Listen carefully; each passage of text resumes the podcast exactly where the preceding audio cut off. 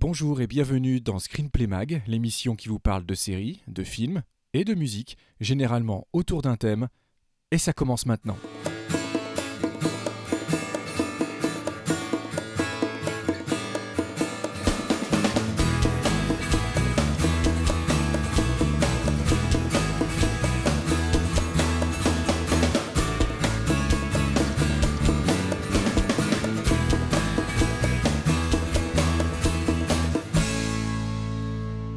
Bonjour à tous, salut les gens, bienvenue dans notre Screenplay Mag épisode 15. Et oui, pas 14, parce que la semaine dernière, euh, on avoue qu'il y a eu un petit couac, on a dit que c'était l'épisode 13, en fait on était déjà au 14, on a un petit peu perdu les, rouages. Mais là je suis sûr de moi, on est euh, l'émission 1.15. Voilà, c'est la suite de notre dossier René Laloux, la preuve par 3. On avait commencé à en parler la semaine dernière à travers, bah, en gros, ces trois seuls longs métrages d'animation qui sont euh, La planète sauvage, Les maîtres du temps et Gandahar. On va y revenir dans pas longtemps, mais avant ça, je vais souhaiter euh, le bonjour et le bon retour à notre ami Christophe Bricot. Salut Christophe Bricot. Euh, salut Julien le jeune, comment vas-tu?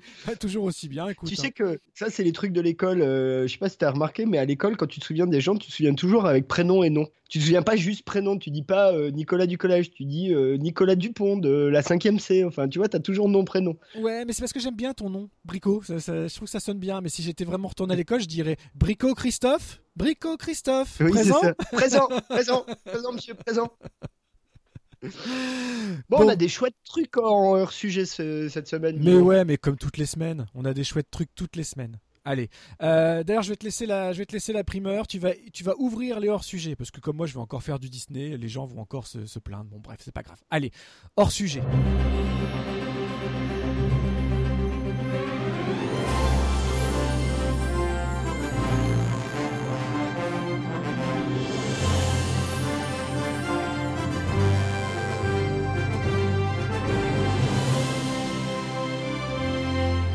Alors, mon Christophe Bricot, ou mon Bricot Christophe, pour ton hors-sujet, euh, tu nous as choisi judicieusement tes premières réactions face au trailer, bande-annonce du Ghost in the Shell, The Movie. Oui, The Live Action Movie. The Live Action Movie, oui.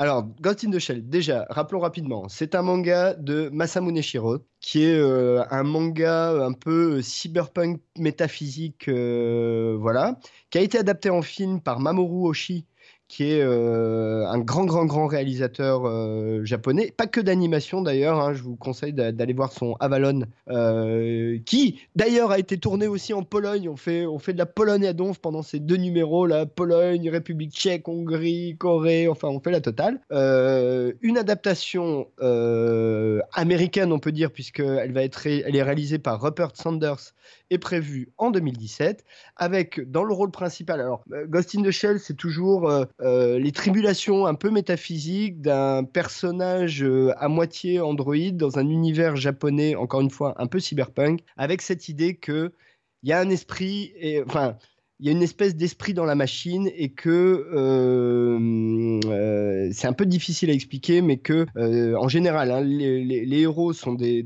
chasseurs de, comment dire de robots un peu un peu rebelles, et on s'aperçoit qu'en fait cette rébellion, elle est pas si simple que ça et qu'il y a des retournements et que voilà. Et sachant que ça se finit tout le temps vraiment par un truc assez métaphysique. D'ailleurs, quand tu vois Ghost in the Shell, à la fin du premier film, t'es pas sûr vraiment de, ce qu'on t'a raconté en fait. C'est pas forcément très clair. Donc là, il y a une adaptation euh, qui est faite euh, en live action avec un trailer qui, moi, j'ai trouvé très beau, euh, mais qui vraiment fait penser à la fois au dessin de Masamune Shiro et euh, au, film de Mamoru Oshii, euh, avec dans le rôle titre Scarlett Johansson dans le rôle principal, mais aussi dedans on, verra, on aura Pilou Absaek. Alors Pilou Absaek, c'était un acteur qu'on pouvait voir dans la série Borgen, donc un acteur que j'aime bien, et je crois qu'il a fait aussi un petit rôle dans la dernière saison de, Game of Thrones. Takeshi Kitano, alors Takeshi Kitano, grand acteur réalisateur japonais, hein, qui a réalisé tout un tas de films, Aniki mon frère, enfin tout un tas de, films, mais qui, et ce qu'on a du mal à, comprendre ici, parce que la plupart de ces films sont assez sombres, est un comique à la base. Voilà, c'est comme ça. Juliette Binoche et Michael Pitt, hein, qui sont euh, euh, dans la liste de la distribution de ce film. Euh, voilà, moi j'ai trouvé c'est un trailer d'ambiance. Tu comprends pas vraiment quand tu vois le trailer de quoi ça va parler, mais je trouve que l'ambiance est là et en termes de réalisation, on se rend bien compte qu'à minima, euh, toutes les techniques visuelles dont bénéficie le cinéma aujourd'hui sont bien là. En gros, il y a du pognon et ça se voit. et alors, ce qui est intéressant aussi, c'est que le film est produit par Avi Arad. Avi Arad étant le monsieur qui avait mm, racheté Marvel dans les années 90. Enfin, là, on va pas rentrer dans l'histoire. C'est à peu près tout ce que j'ai à dire. Moi, en tout cas, je suis très impatient de voir le film. Ghost in the Shell, c'est un univers que j'aime bien depuis longtemps. ça a été aussi adapté en série, hein, ça s'appelle Standalone Complex, euh, il y a deux saisons je crois, euh, et c'est parmi euh, les grands films d'animation japonaise, pour moi à mettre à côté d'un Akira par exemple. Voilà. Ah oui, à dire sur je, je suis tout à fait d'accord. Alors comme toi, c'est un univers qui me plaît énormément, même si je l'avoue, hein, je comprends pas tout. Euh, particulièrement le deuxième film, Innocence. Mais moi non plus, je te rassure. Voilà, Innocence, j'ai trouvé un c'était un film magnifique. La musique de Kenji Kawai qui a tombé. Euh, voilà, je me laisse porter par ces images, euh, par ces séquences d'action, autant que par les séquences d'onirisme. J'accepte de ne pas tout comprendre. Ça me gêne qu'à moitié, en fait. C'est pas, c'est pas grave. Je trouve le choix de Scarlett Johansson, pour le coup, vraiment judicieux physiquement, il y a vraiment quelque chose qui, ressort du personnage d'origine. Et puis, ce n'est finalement qu'une énième adaptation, parce que euh, le premier film d'animation Ghost in the Shell avait été déjà retravaillé quelques années après pour une sortie euh, haute définition avec, euh, et d'ailleurs, c'était pas très heureux, des séquences en, images de synthèse qui venaient se superposer à la place des dessins en 2D d'époque, certainement pour le essayer de reconquérir un, un, public plus jeune. Et il y a même eu un remake animé, donc Ghost in the Shell, The New Movie. Donc bah là, c'est juste Ghost in the Shell, The ah Live Action Movie. Donc c'est un peu, c'est un peu compliqué tout ce qui s'est passé. Donc c'est bien de revenir un peu à la base aussi de l'histoire. Et peut-être que avec le point de vue américain, on la comprendra un peu mieux.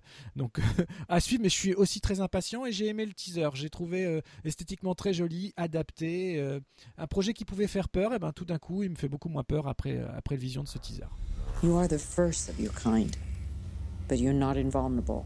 Maybe next time you can design me better.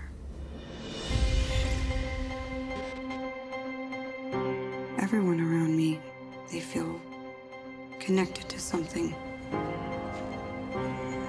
Connected to something I'm not. What are you?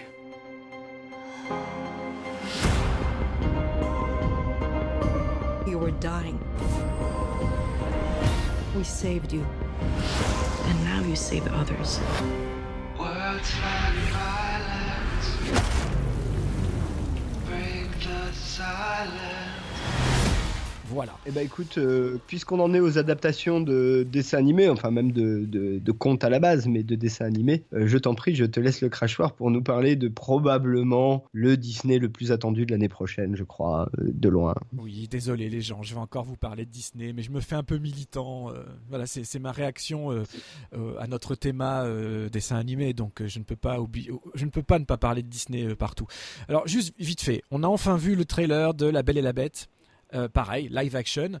Euh, sauf que live action qu'à moitié, puisque on va avoir toute une, toute une batterie de personnages animés également. Alors avec les toutes dernières euh, techniques d'image de synthèse, mais on va retrouver, on va retrouver les tasses, on va retrouver Lumière le chandelier, on va retrouver tout ça. En fait, c'est vraiment pour le coup une adaptation du dessin animé, voilà, qui a, qui a, si bien marché, qui a même contribué complètement au reboot hein, de, de, des studios après La Petite Sirène.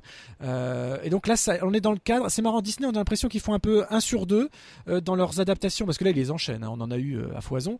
Euh, T'en as une qui est très proche du dessin animé, une qui s'en éloigne. Donc, on a eu Maléfique, qui est euh, une suite de La Belle au Bois dormant. On a eu Cendrillon de Brana, qui pour le coup est vraiment une copie du dessin animé avec quelques éléments supplémentaires, mais qui est très proche du matériau d'origine. On a eu Peter Elliot le Dragon, qui n'a presque plus rien à voir avec le film d'origine, mais qui est vachement beau. Moi, j'ai vraiment beaucoup aimé. Le livre de la jungle, qui est exactement comme le dessin animé, à quelques exceptions près de ses d'action, par exemple avec le roi Louis, etc. Donc un sur deux, ils sont euh, ultra, ils collent et un sur deux, ils collent moins. Et là, j'ai l'impression que celui-là euh, colle beaucoup plus. Alors juste pour dire, il colle, ouais, il colle. Il colle. Il y a, ce n'est pas présent dans la bande-annonce, mais les chansons du dessin animé seront même présents dans le film. Donc ça reprend vraiment tous les codes. Ah bah si, si, si, si, si t'entends le thème hein, dans la bande-annonce. Oui, t'entends juste, le thème, oui, t'entends juste le thème et tu ne les entends pas chanter. Or, le film comprendra les chansons. Donc ça va être vraiment la même chose. Alors juste pour dire que le film est réalisé par Bill Condon. Bill Condon, c'est le monsieur qui était derrière les deux derniers chapitres de Twilight. Bon, voilà. Euh, mais c'est aussi surtout lui qui avait fait en 1990 Gods and Monsters, qui était vachement beau. Et euh, plus récemment, l'année dernière, de Mr. Holmes que j'avais beaucoup aimé aussi. Ah ouais, c'est lui qui avait fait ça. Oui, exactement. Et puis dans les rôles principaux, euh, principaux, pardon, on retrouve Emma Watson en Belle. Euh, moi j'aime bien Emma Watson, hein, c'est Hermione, on va en reparler euh, bientôt dans nos émissions spéciales Noël. Voilà. Voilà, on, va, en parler d'Emma Watson. Et Tiens donc, encore lui, Dan Stevens, qui en finit plus de revenir. On en a parlé il y a très peu de temps pour la sortie de Légion sur FX. et ben là, c'est lui qui joue la bête. Dan Stevens, l'ami Dan Stevens de Downton Abbey et puis de de The Guest notamment. Donc euh, ouais, bien sûr que j'ai hâte. Après, euh, c'est vrai que euh, je commence moi moi-même à être un petit peu gêné par cette succession incessante de, de, de, refonte des, des, œuvres du passé. Bon, après pourquoi pas. mais je, je, suis plus stimulé par un par un Mary Poppins 2 voilà, qui sera pas la même histoire, ce sera pas un remake que par une succession de voilà, de remakes en live de, des dessins animés. Après, si c'est bien fait, moi, ça va me transporter, ça va m'emmener. Mais là, on voit dans la bande-annonce que ça reprend jusqu'à jusqu'au plan précis qu'il y a dans, dans, le dessin animé. Donc, euh, moi, je sais que de toute façon, je vais être embarqué. Euh, je me fais pas trop d'illusions là-dessus. Et toi, en deux mots, euh, ce projet de La Belle et la Bête version Alors, film pas en deux mots. Hein, il y a beaucoup.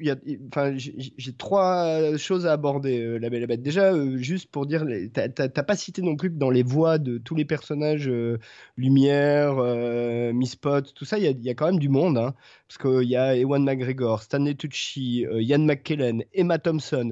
Tout ça, c'est des gens qui vont faire les voix de ces personnages euh, euh, qu'on voit dans le dessin animé. Oui, ça aussi, ça fait partie de la, formule. Tu vois, sur livre de la jungle, on parlait de Scarlett Johansson il n'y a pas longtemps. Elle, jouait, elle jouait le serpent. Enfin, c'est vraiment. Euh, c'est commun à, toutes ces, à tous ces nouveaux films. Exactement. Deux, que sans doute, La Belle et la Bête, le dessin animé, est sans doute le dessin animé qui a marqué une forme de renaissance des studios Disney en termes d'animation après une période un peu creuse. Alors beaucoup disent c'est La Petite Sirène qui était celui juste avant, je crois, de, mémoire.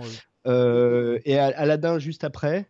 Euh, ça se joue entre ces trois-là. Moi, je crois que c'est vraiment La Belle et la Bête qui a, qui a marqué ça. Que dans la version française, d'ailleurs, il y avait une, il y avait une adaptation du titre principal qui avait été chanté par Charles Aznavour et Liane Folly, euh, qui était franchement bien produit, pour honnêtement. pour le générique euh, de fin, oui. Ouais, pour, ça se faisait beaucoup, hein, mais là, en l'occurrence, voilà. et que ce qui était intéressant dans La Belle et la Bête, c'est que le film s'inspire beaucoup en réalité du Cocteau, euh, pas tellement du conte. Euh, ça s'inspire vraiment beaucoup de l'adaptation de Cocteau. Alors pour ceux qui l'auraient pas vu, euh, La Belle et la Bête de Jean Cocteau, c'est un chef-d'œuvre. Pareil, c'est à voir absolument. impossible de passer à côté de ce film qui est absolument magnifique. Et enfin dernière chose que je trouve curieux, c'est d'avoir choisi La Belle et la Bête alors que Gans vient de sortir, enfin a sorti l'année dernière sa propre adaptation qui elle-même s'inspire de Cocteau, qui est assez raté à de nombreux égards, mais qui en revanche en termes de, production design euh, est plutôt réussi. C'est la partie réussie du Gans pour moi, c'est le production design. Bon, après, euh, l'écriture est pas terrible, le jeu est pas terrible, enfin, il y a plein de défauts au film, mais le production design de La Belle et la Bête de Gans, et encore une fois, ce qui est intéressant, c'est que La Belle et la Bête, c'est purement français, là, pour le coup, c'est pas. Euh, voilà. Et, finalement, ce qui arrive à en, tirer la, moelle la plus efficace ça reste les Américains, puisque quand un Gans s'en empare, il n'arrive pas à, aller au-delà. Il y a cet esprit français qui fait qu'à un moment donné, on passe beaucoup de temps sur des choses assez insignifiantes qui finalement vont pas beaucoup intéresser le public. Euh, on n'est pas assez euh, soucieux des détails sur le jeu des acteurs, par exemple, ou sur le montage. Et du coup, ça donne ce, petit ratage. Et c'est dommage parce que, encore une fois, quand tu vois le Gans, esthétiquement, il y a quand même, euh, c'est quand même un beau film. C'est pas un bon film, mais c'est un beau film. Alors, j'ai pas vu après, le bon, ah, bah, regarde le Gans. Après, ben voilà, moi j'aime bien La Belle et la Bête. J'ai bien aimé le dessin animé. J'irai voir le film. Ça va sans doute me plaire. J'aime bien Emma Watson, elle est Mimi tout plein. Euh, j'ai l'impression que ah il y a Kevin Klein aussi, euh, je pense qu'il joue le père euh, d'ailleurs, j'ai oublié. Voilà et Luke Evans qui joue Gaston. Alors le Gaston a l'air a l'air testostéroné hein, dans la version du film quand même par rapport au dessin animé. Enfin les peu de scènes où on le voit, bon il a l'air de vouloir péter sa gueule à la, à, la bête. et je trouve la bête malheureusement pas du tout effrayante. Et c'est un peu dommage. Euh, je trouve que ce qui marche, euh, mais c'est déjà le cas dans le Cocteau finalement, c'est que euh, ce qui est dommage dans, cette histoire de Belle et la Bête, c'est qu'on n'a jamais été foutu de faire une bête qui fasse vraiment peur. Et, du coup, la dualité qu'on est censé avoir dans cette histoire-là, on l'a jamais vraiment. C'est-à-dire à un moment donné, l'amour qui dépasse, d'une certaine manière, c'est un peu le fond de l'histoire, l'amour qui dépasse l'apparence, quoi. Oui, bah oui, oui, ça. Mais le problème, c'est que dans, le cadre du cinéma et surtout aux États-Unis, c'est toujours le cas. C'est-à-dire qu'il faut que ce soit plausible la belle tombe amoureuse de la bête. Donc du coup, il faut pas qu'elle fasse que peur. Je suis d'accord avec toi, c'est dommage. Après, j'attends quand même parce que là, dans les passages de la bande-annonce, on voit une bête effectivement plutôt, euh, enfin qui n'est pas repoussante du tout. Euh, peut-être qu'il y aura quand même des séquences. Euh, moi, j'attends quand même la séquence des loups, par exemple, où là où j'attends quand il s'énerve, il fasse un peu peur quand même. C'est possible, c'est possible. En tout cas, aux plus jeunes d'entre nous, peut-être pas à nous, mais que les enfants craignent un peu quand même à certains moments. Écoute, hein, on est des garçons, on attend la séquence des loups, les filles vont attendre la séquence du bal et puis Exactement, voilà, Alors, je voudrais juste finir euh, pour une petite anecdote euh, wikipédienne. Alors, pourquoi wikipédienne? Euh, Parce que, en fait, voilà, pour tout vous dire, j'ai la fiche de Wikipédia du film ouverte devant les yeux, la fiche française, hein, je précise. Donc, comme quoi, il faut vraiment pas se fier à Wikipédia, les gens. Faites très attention quand vous allez là-dessus.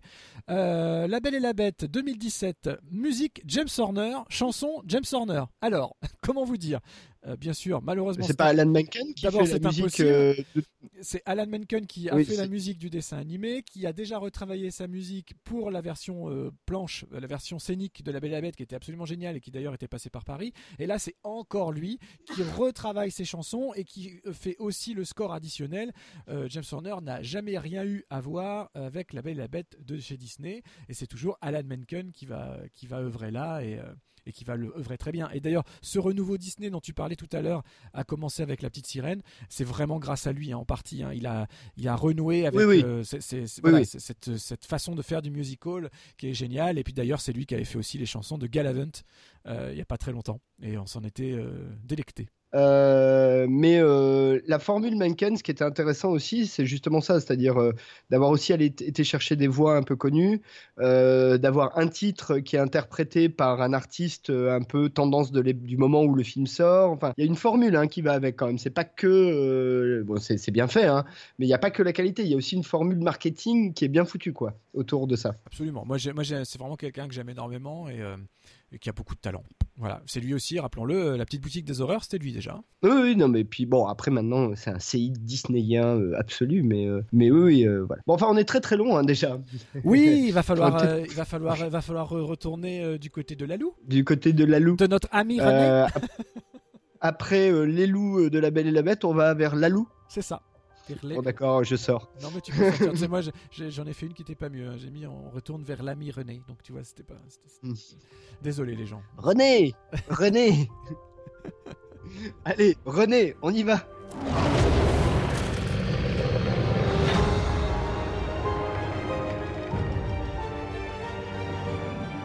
Papa?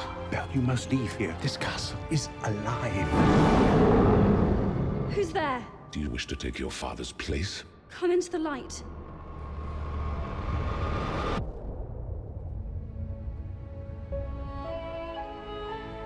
Show me the girl. Look at her. What if she is the one? The one who'll break the spell? Hello. You can talk. Well, of course he can talk. Hello. Pleased to meet you. The Master's not as terrible as he appears.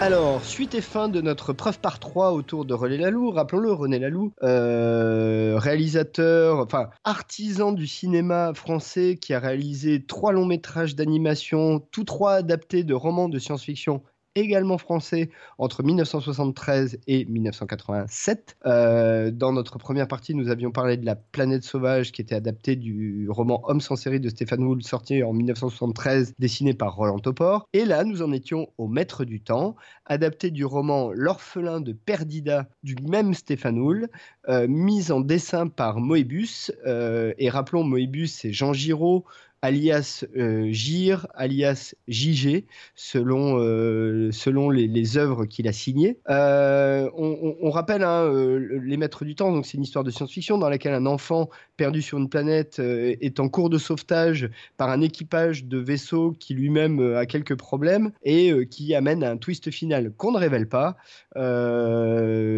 Voilà. Avec donc des dessins de Moebius. Et on en était là en fait. On parlait vraiment du, design de Moebius et du, fait qu'il soit ultra reconnaissable dans ce film pour quiconque connaît un peu Moebius. Et moi je voulais parler un peu de Moebius et notamment d'une BD, euh, de- une grande BD de Moebius qui s'appelle L'Incal. Est-ce que tu as lu L'Incal? Eh ben non, honte sur moi. J'ai jamais eu l'occasion. alors, euh, je, vais digresser un peu sur l'Incal parce que je trouve que c'est assez caractéristique des grandes différences qu'il y a entre les, les- les visions euh, anglo-saxonnes et les visions francophones. C'est que l'Incal, euh, déjà, le- le- au centre de l'Incal, il y a un anti-héros absolu. Un personnage qui s'appelle John D. Fool, euh, qui est veule, lâche, mesquin, enfin, qui est vraiment l'anti-héros absolu, qui se retrouve dans une, une espèce de, de conspiration euh, galactique euh, qu'il ne subit du début à la fin, en fait, d'ailleurs. Mais euh, tout ça dessiné par Moebius, mis en écrit par Jodorowsky, sur je ne sais plus combien de volumes. Je crois que c'est 7, mais je veux pas dire de bêtises, surtout qu'il y a eu plusieurs éditions différentes, dont une édition en volume unique.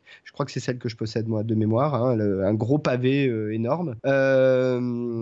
C'est une des grandes grandes BD françaises. Et ce qui est intéressant, c'est que dans la BD française, on n'hésite pas à avoir euh, des, héros- qui sont des vrais anti-héros, c'est-à-dire que John D. Fool, du début à la fin, n'est jamais sauvé.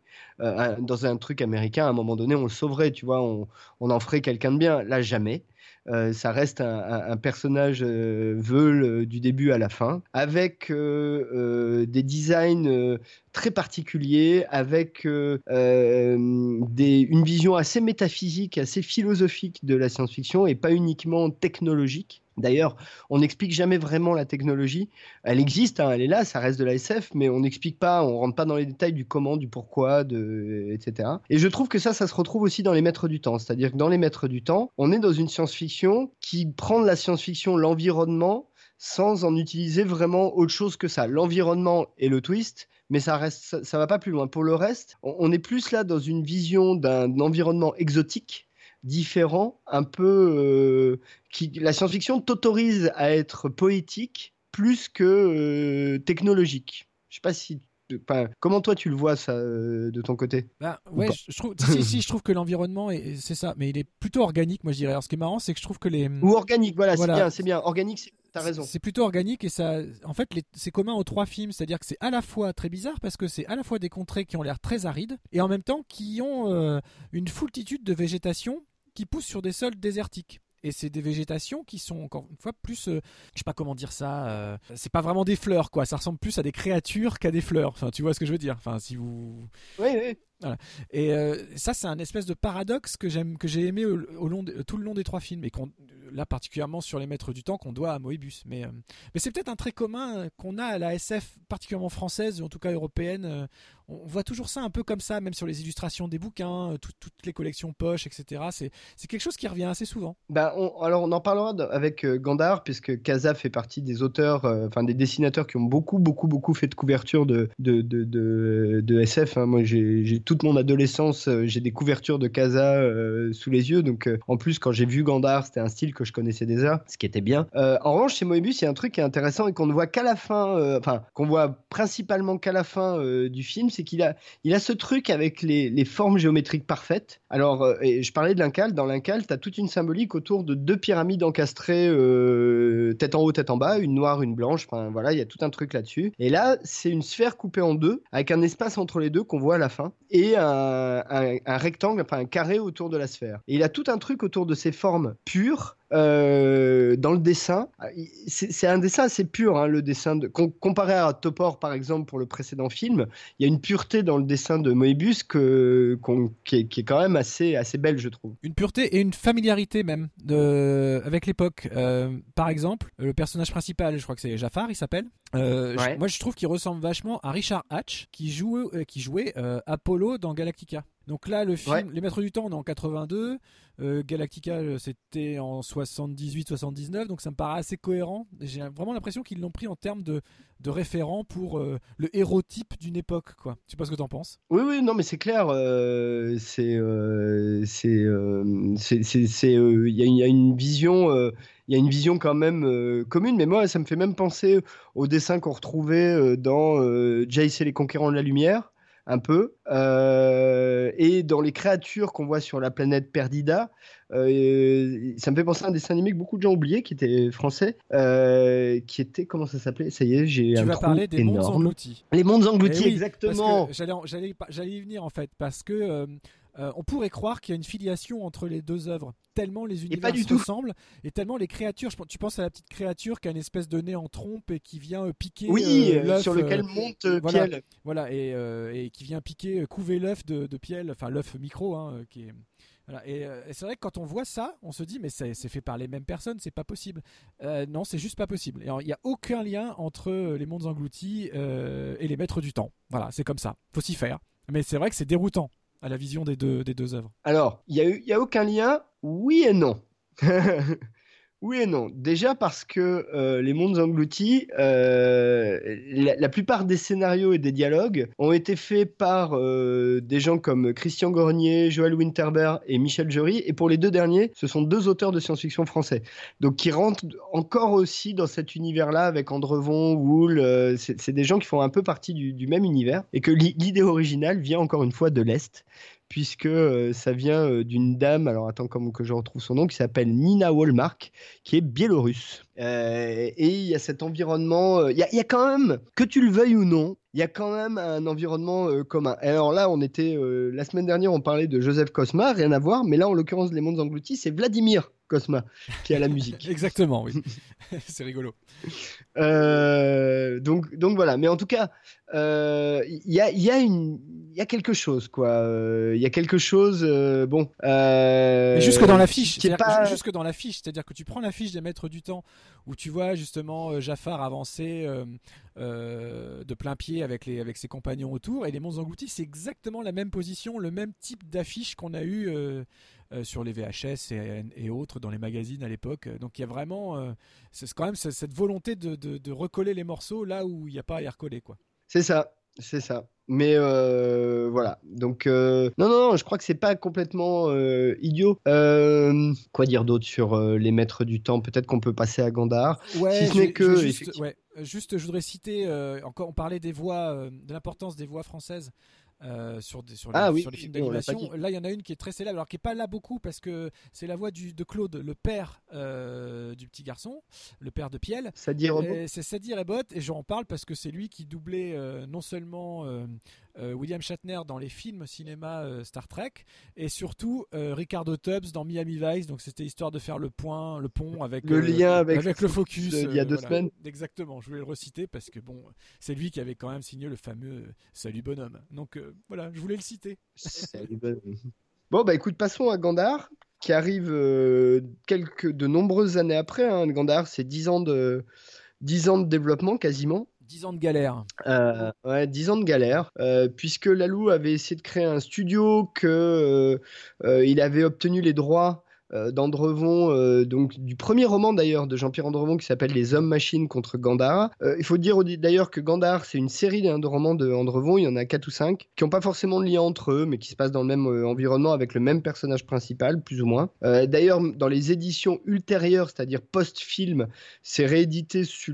l'unique titre Gandhar et on y intègre des nouvelles en général dans l'édition. Euh, que André Vaux a dit lui-même que le, le, film était d'après lui assez proche de son œuvre originale, euh, à une petite exception près. Euh, et, et ben peut-être on peut dire de quoi ça parle, Gandhar. Tu veux le faire ou je m'en occupe? Non, non, mais tu fais ça très bien. alors, bon, alors Gandhar, Gandhar, bah, Gandhar, sur la planète, euh, ça se passe sur une planète qui s'appelle Trident. Bon, on s'en fout, ça n'a pas beaucoup d'importance, mais en tout cas, le pays de Gandhar est un pays, euh, comment on dit, euh, bon, est un pays dirigé par des femmes déjà, faut commencer par là, qui a évolué au point d'en aban- abandonner un peu la science au profit de la nature, l'harmonie, etc. Et d'ailleurs, tout est fondé là-dessus. C'est une espèce de, symbiose entre l'homme, enfin, on ne sait pas trop si c'est des hommes parce que c'est un peu bizarre, mais en tout cas entre les humanoïdes de cette planète et la nature.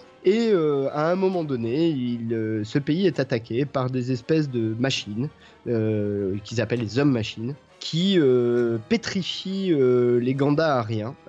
et donc un, jeune servant est, envoyé pour aller enquêter euh, sur les raisons euh, de cette attaque et qui est à l'origine, qui s'appelle Sylvain. Euh, et du coup, le, film a un petit peu deux parties. Une première partie qui est presque picaresque, qui est le voyage de Sylvain vers la source du mal, d'une certaine manière, dans laquelle il va notamment comprendre des choses sur le passé des Gandahariens via le, ce qu'ils appellent les transformés, hein, qui sont les, résultats d'expériences génétiques, trouver l'origine du mal, revenir, euh, rencontrer l'amour au passage d'ailleurs, euh, ce qui est un petit peu mis de côté euh, dans le film. Hein. Il y a une longue séquence au début où on parle de ça, et puis d'un seul coup après on oublie. Et puis repartir à nouveau pour finalement avoir toute une intrigue temporelle autour de ça.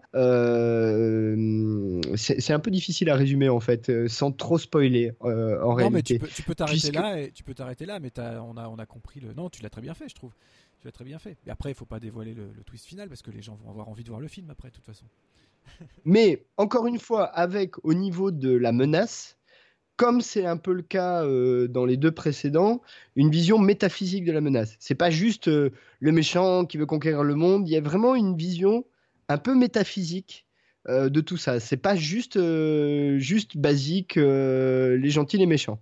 Il y a, il y a quand même un questionnement autour de, vieillir, autour de euh, l'homme, la nature, euh, ou entre nature culture finalement c'est toujours la même chose qu'on raconte dans ces trois films. C'est euh, la, dualité entre nature et culture et technique ou culture. Je sais pas comment on peut le dire, mais c'est un peu ça quoi. Ou l'opposition ou la dualité. Et là, pour le coup, c'est très premier degré puisque tu as quand même les Gandhariens qui sont en symbiose face aux hommes-machines qui sont juste des, euh, des euh, machines décérébrées. Oui, avec en plus l'étape intermédiaire des, des, humains un peu difformes, là, les transformés qui s'appellent. Les transformés. voilà.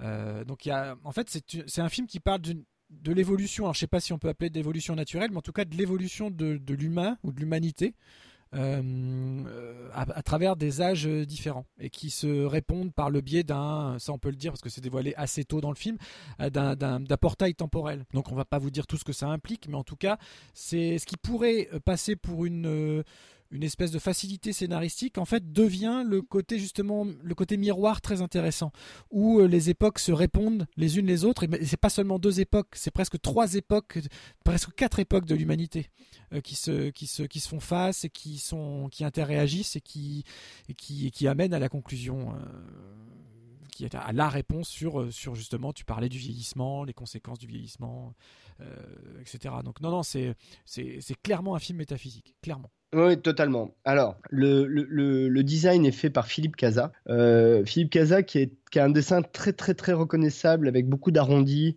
beaucoup de, de couleurs euh, assez vives. Euh, c'est vraiment très très très reconnaissable, je trouve. Oui, et en plus, non, non seulement c'est très reconnaissable, mais en plus, honnêtement, des trois, c'est de loin le, le mieux animé. Hein. Là, l'animation, elle est très belle, elle est très fluide.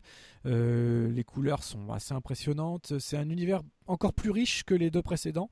Et en plus, avec une technique d'animation vraiment aboutie. Mais qui, pour le coup, mais tu le disais en introduction, n'a malheureusement pas pu être réalisé en France. Donc bon.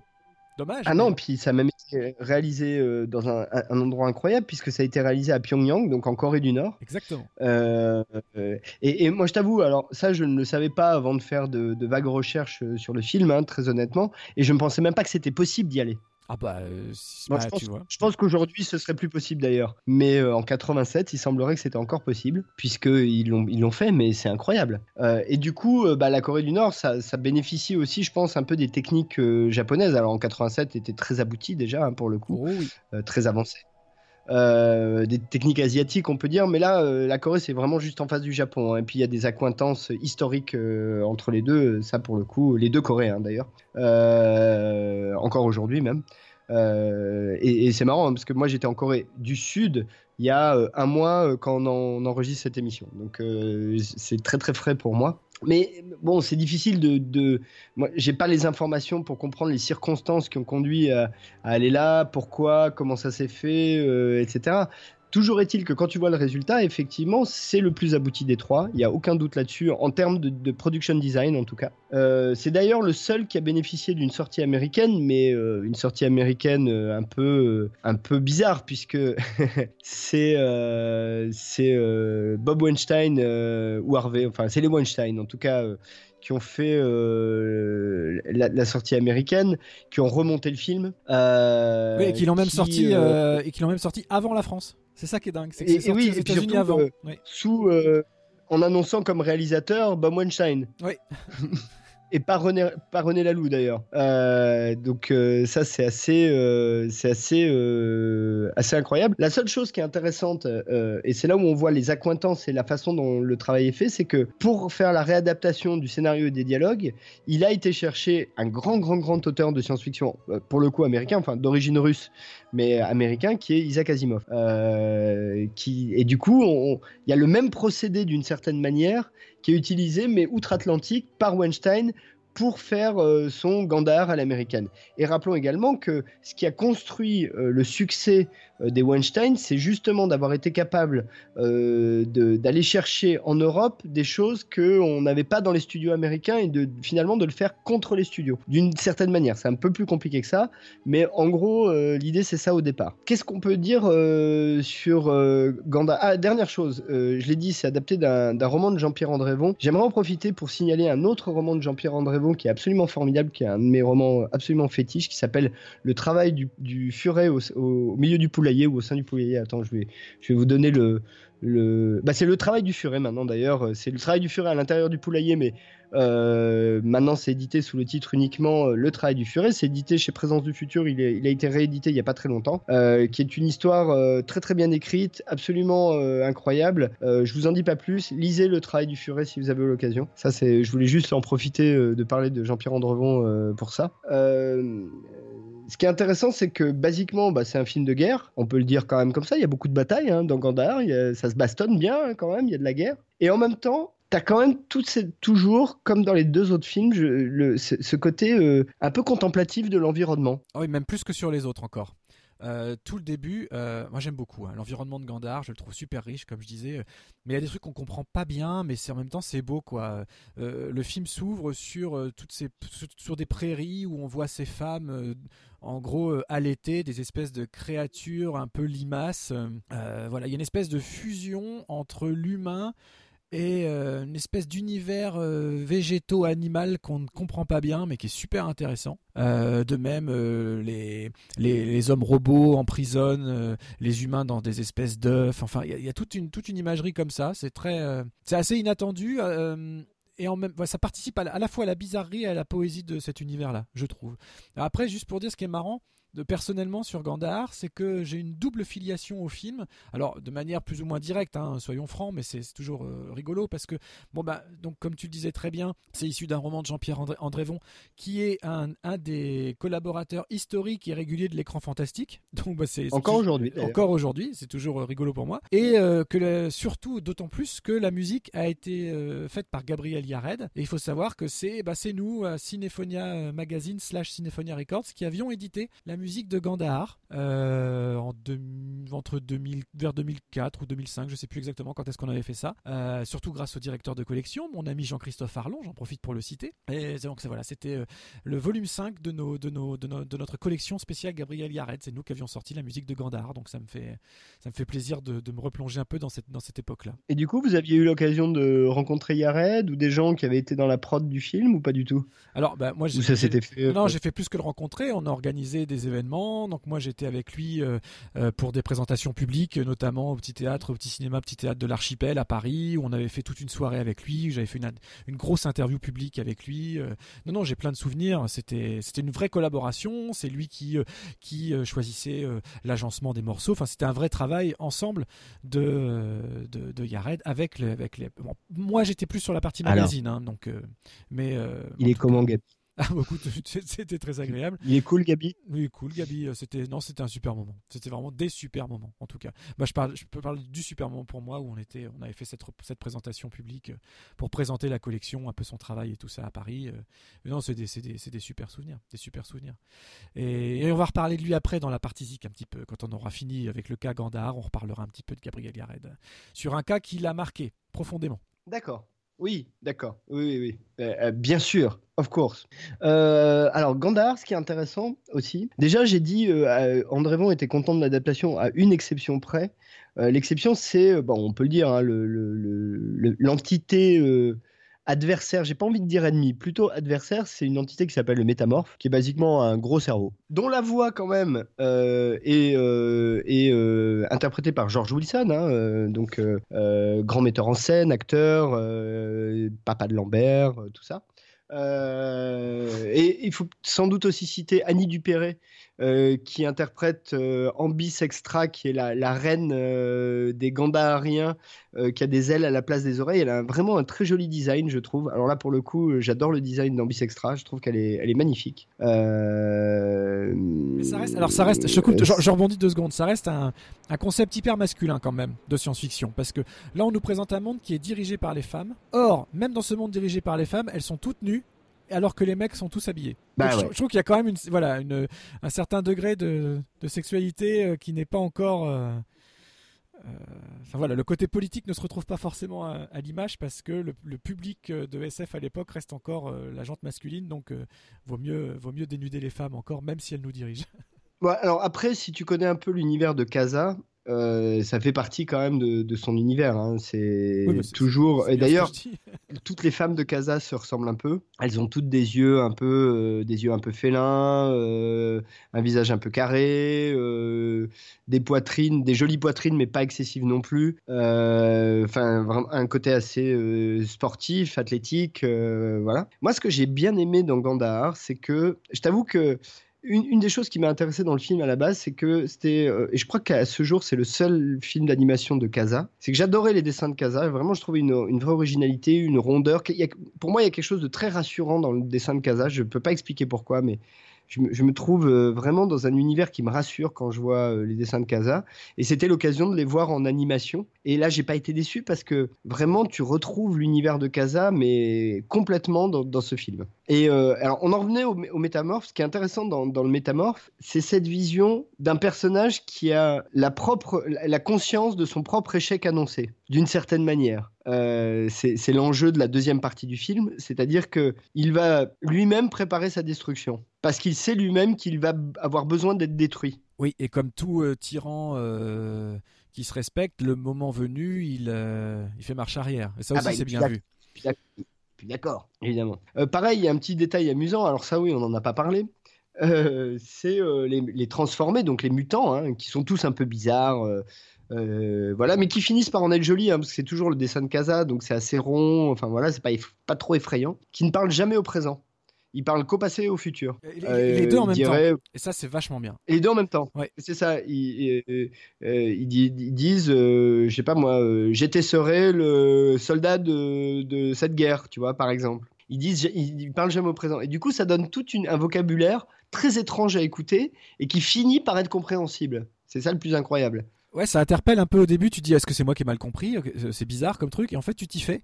Et, euh, à la minute où tu réalises euh, voilà, ce qu'ils qui, essayent de, faire transparaître à travers ce langage, bah, je trouve ça absolument génial. C'est vraiment une des choses qui m'a le plus plu, non seulement dans Godard, mais dans mais des trois films. Ça, j'ai adoré hein, ce, monde-là, les transformés. Je les ai trouvés. Non seulement comme tu dis, le phrasé est intéressant, mais en plus chaque design Chacun d'entre eux est différent. En fait, ils ont des membres euh, attachés euh, à des endroits où ils ne devraient pas en avoir. Euh, il y a celui qui a le visage à la place du torse, celui qui a des bras à la place des oreilles. Enfin, c'est. Mais à chaque fois, c'est jamais il y a un côté grotesque, mais on ne se moque jamais. C'est-à-dire qu'ils, euh, je trouve qu'ils dégagent beaucoup d'empathie et euh, ils sont, assez, du coup, ils sont assez émouvants et, chaque design est intéressant. C'est pas, euh, pas assemblé pêle-mêle. C'est pas Monsieur Patate, quoi. Pour faire simple, c'est pas, ça pourrait être du Monsieur Patate, mais ça n'en a, mais ça, pas le cas du tout. Je les ai vraiment adorés. Non, et surtout que c'est pas du tout accessoire. Hein. Il y a un vrai enjeu autour de ces personnages dans le film, du début à la fin. En revanche, ce que je trouve vraiment raté, là pour le coup, c'est euh, la petite histoire d'amour entre Sylvain et, euh, j'ai oublié son nom, euh, Erel, euh, qui est amorcée en début de film, et puis après, bah, elle, elle fait, elle fait potiche, quoi. Oui, complètement. Alors, il y a- y, y deux choses là-dessus. Euh, déjà, la fin du film est- tombe vraiment à plat, est vraiment très prématurée. Euh, c'est un peu abrupt, euh, voilà. Et alors, moi, sur le sur le sur ces deux personnages qui sont quand même deux personnages vraiment principaux, et ben pour le coup, euh, je trouve le doublage, enfin les doubleurs, les doubleurs, franchement pas. Euh, Il y a une espèce de ton hyper monocorde, comme si voilà, c'est un dessin animé pour adultes, donc il faut qu'on soit sérieux, qu'on emploie un ton un petit peu euh, parfois, on est proche du Godard hein, dans, les- dans, la tonalité des deux héros, ce qui n'est pas le cas du tout sur euh, les dirigeants ou sur le métamorphe, etc. Mais sur, ces deux-là, et Sylvain en particulier, euh, j'ai pas du tout aimé ce qu'en ont proposé les doubleurs. Alors pas du tout. Ah ben c'est un héros un peu chiant, euh, Sylvain en fait. C'est un héros, un héros un peu monolithique, sauf, trouve le seul moment où c'est intéressant, c'est dans ses dialogues avec le métamorphe justement. Oui, mais même là, le ton, le ton est pas extraordinaire. Alors après, j'ai une autre question. C'est euh, avec des noms comme euh, Ambisextra, euh, Blaminor, etc., etc. Sylvain. Pourquoi? Oui. bah, bah c'est le, bah, ça c'est Andrevon, hein, c'est Oui, le, le personnage qu'a créé Andrevon. Pourquoi Sylvain? On est un- nom si typiquement terrien, je, je ne sais pas.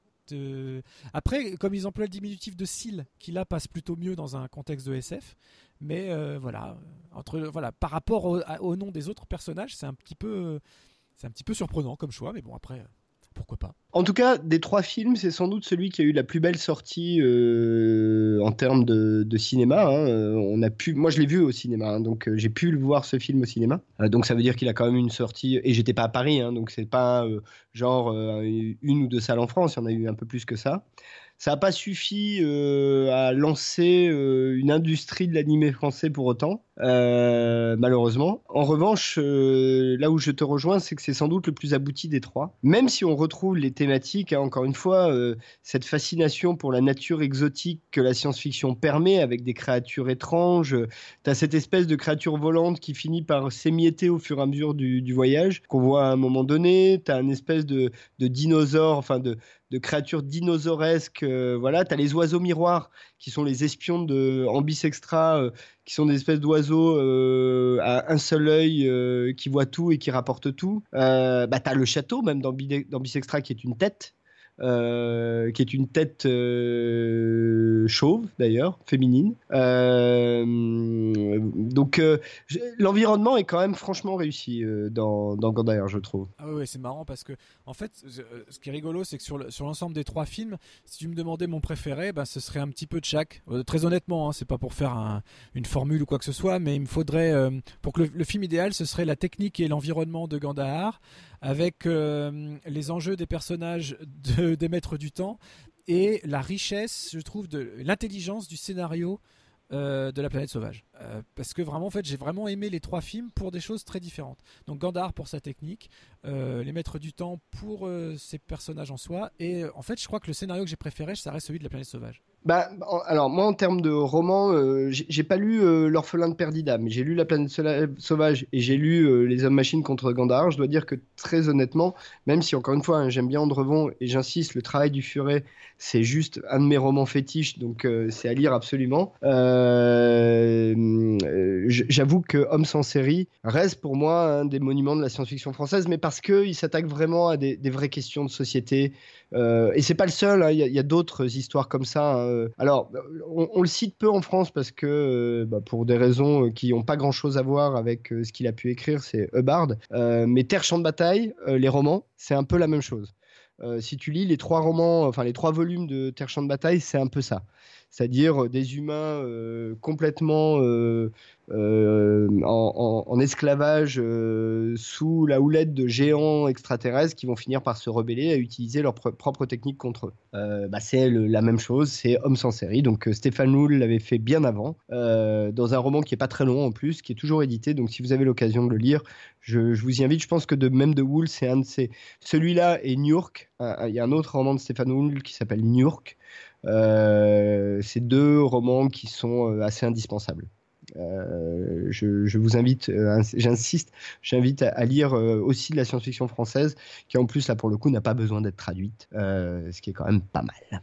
Bah écoute, on peut peut-être conclure sur notre la loserie Bah ah non, oui. on a dit qu'on disait pas la non, c'est pas, c'est pas joli la loserie. Ah, c'est pas joli. La, bon. la luxerie. La luxerie. la Ah, luxerie. c'est pas mal. la luxerie, c'est Ça, pas c'est du mal. luxe. C'est du luxe. Euh, en disant encore une fois, malheureusement, l'animé français, malgré euh, Grimaud, malgré Lalou, malgré tout un tas de choses, euh, bah, euh, a pas développé une industrie, en fait. Voilà. Il y a eu des belles œuvres, des très belles œuvres, mais pas une industrie qui permette bah, de produire régulièrement des œuvres à, à budget conséquent. C'est dommage. Euh, ça, ça continue encore. hein. On, on- on pourra citer peut-être euh, et avec des techniques euh, digitales, des films comme Renaissance par exemple. Je sais pas si, si tu as vu Bien sûr, bien Renaissance. sûr, oui, tout à fait. Il faudra qu'on en parle peut-être un jour parce qu'il y a des choses vraiment intéressantes dans ce film. Euh, en, en, en rétro-futur noir, euh, un peu euh, voilà à la française. Euh, mais encore une fois, ça reste des moments. Pas, il n'y a pas une industrie quoi. Contrairement où il, y a, il y a quelques années, on a eu les Enfants de la pluie, par exemple. Euh, après, on a eu des coproductions, c'est-à-dire que les Français sont, euh, se sont affiliés aux Japonais pour, euh, pour des séries euh, comme Ulysse 31, comme euh, Les Cités d'Or, euh, comme Jace et les Conquérants de la Lumière.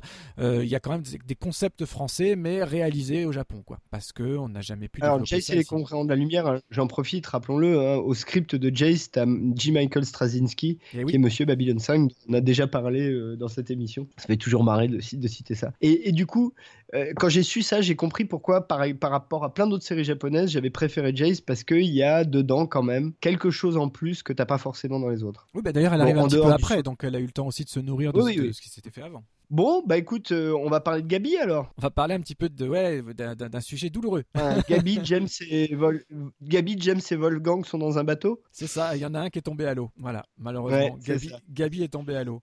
Euh, on vous retrouve tout de suite pour une partie euh, musicale. Eh ben, c'est encore un, alors c'est pas vraiment un match retour, mais euh, c'est encore un versus. Allez, c'est parti.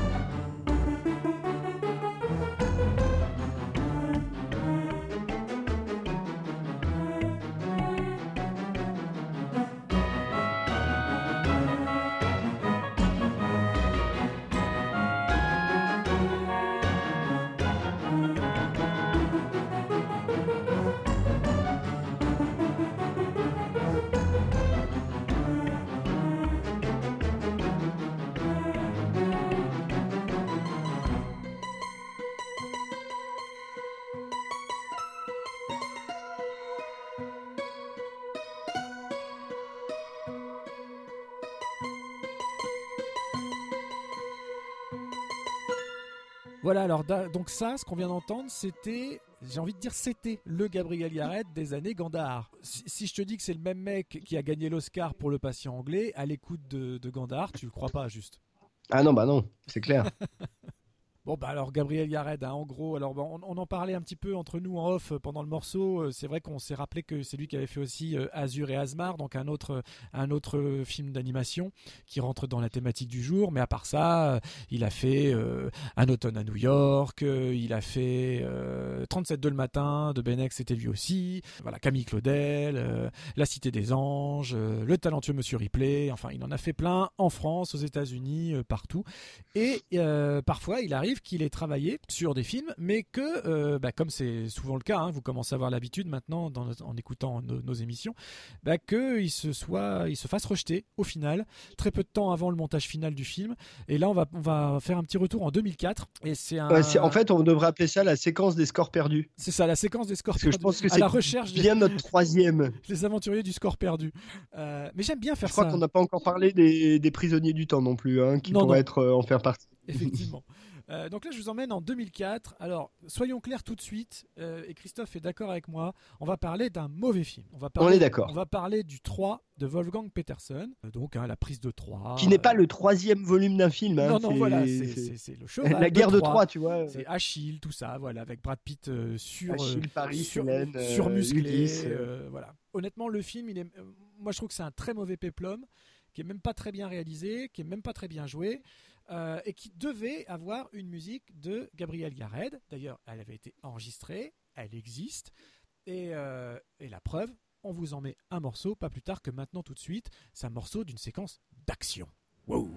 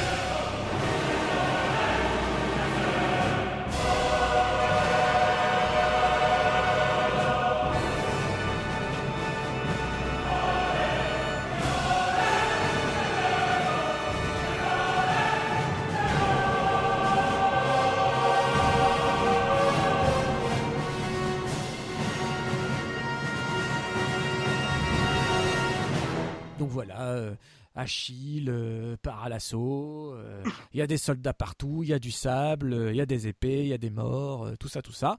Et donc Gabriel Yared nous propose quelque chose de, ma foi, plutôt efficace. hein. Après, bon là c'est un peu difficile à dire comme ça sur la base d'un seul morceau d'action, mais euh, pour avoir, pour avoir entendu sa partition complète, je trouve qu'elle était plutôt pas mal.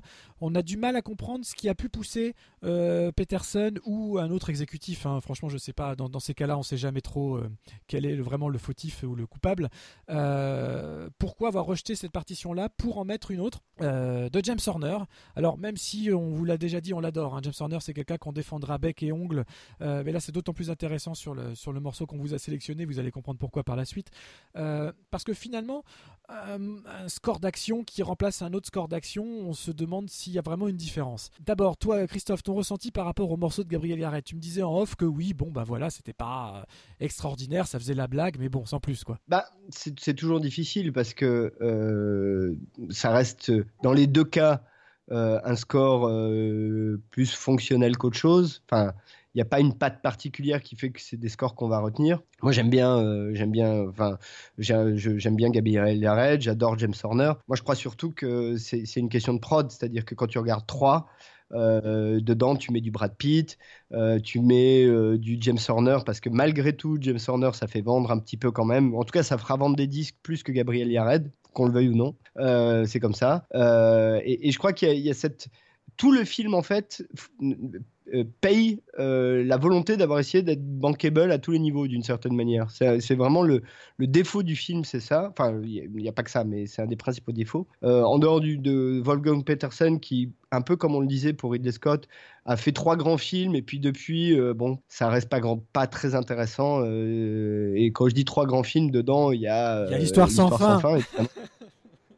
Oui, mais enfin, Das Boot, qui était encore Ah, un c'est film allemand, était un film super. quand même tr- très très intéressant. Excellent. Et Enemy Mine euh, Ouais. est, est un très beau film euh, pour le coup. Euh, voilà, mais en dehors de et qui sont trois d'affilée, hein, 77, 81 et non 80, 84, 85. Et puis après, depuis, bah, le mec, il fait du gros, il sait faire du gros film. Euh, et d'ailleurs, quand il faut en faire, on l'appelle. Mais après, on sait que c'est des films qui n'ont pas beaucoup de personnalité, quoi. Oui, bah d'ailleurs, il avait déjà travaillé coup- avec James Horner sur La Tempête, par exemple. Exactement, exactement. C'est un peu dans la mouvance, quoi. Euh, Exactement. Donc c'est des, c'est voilà, c'est euh, c'est des films euh, encore une fois sans, sans grand intérêt, je trouve, euh, qui sont euh, du bien fait, pas trop mal fait, regardable. Il y a des gens qui ont aimé 3 Il y a des gens qui ont vraiment le film. Je crois pas qu'il s'est complètement planté en plus, mais bon, c'est. Non, non, il a même plutôt film- bien marché. Il a, il a même d'ailleurs été beaucoup mieux reçu que le Alexandre d'Oliver Stone. Parce que beaucoup plus académique hein, finalement. mais ils sont sortis à, finalement à peu de temps d'intervalle, donc c'est pour ça que je les, c'est pour ça que je les mets en rapprochement. Mais il y avait eu Gladiator avant, qui avait un petit peu tout raflé, donc bon, c'était, c'était aussi surfé sur la vague. Quoi. Quant à James Horner, il a été appelé, mais vraiment à la dernière minute. Donc il a dû composer ça en, sans exagérer deux trois semaines grand maximum, ce qui pour un film qui dure plus de deux heures où il y a de la musique tout le temps et partout euh, est très compliqué. Donc James Horner, euh, c'est pas qu'il s'est pas fait chier, au contraire, euh, il a mais il a fait du 100% James Horner pur juste, c'est-à-dire que tout ce que ses détracteurs peuvent lui reprocher, et que d'autres adorent, sinon c'est notre cas, eh ben il a tout mis dedans. C'est-à-dire qu'il il, a dit bon, je suis appelé à la dernière minute euh, pour un gros film machin, et eh ben euh, je vais tout vous mettre, je vais, vous mettre une déferlante de mes de mon style et de mes fameuses quatre notes, etc. Et pour preuve, je vous, propose d'écouter un petit peu le pendant euh, du morceau d'action qu'on a après, en, référence à celui qu'on a écouté de Gabriel Yared. Donc pour le même type, alors je suis pas sûr que ce soit pour la même séquence du coup, hein, mais en tout cas c'est pour le même type de séquence. Donc 3 vers action version James Horner ça donne ça. Écoutez ça.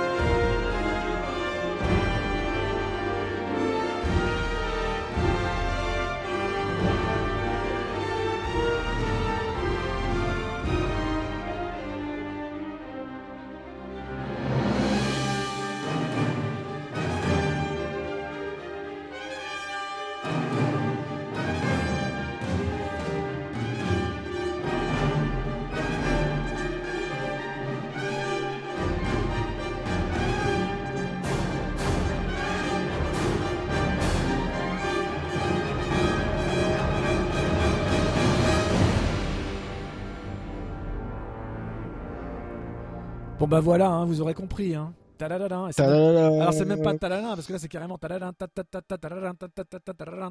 il martèle, il martèle, il martèle, il martèle, il martèle. Et bon moi, moi franchement, alors c'est bête à dire parce que je préfère quand même cette version là.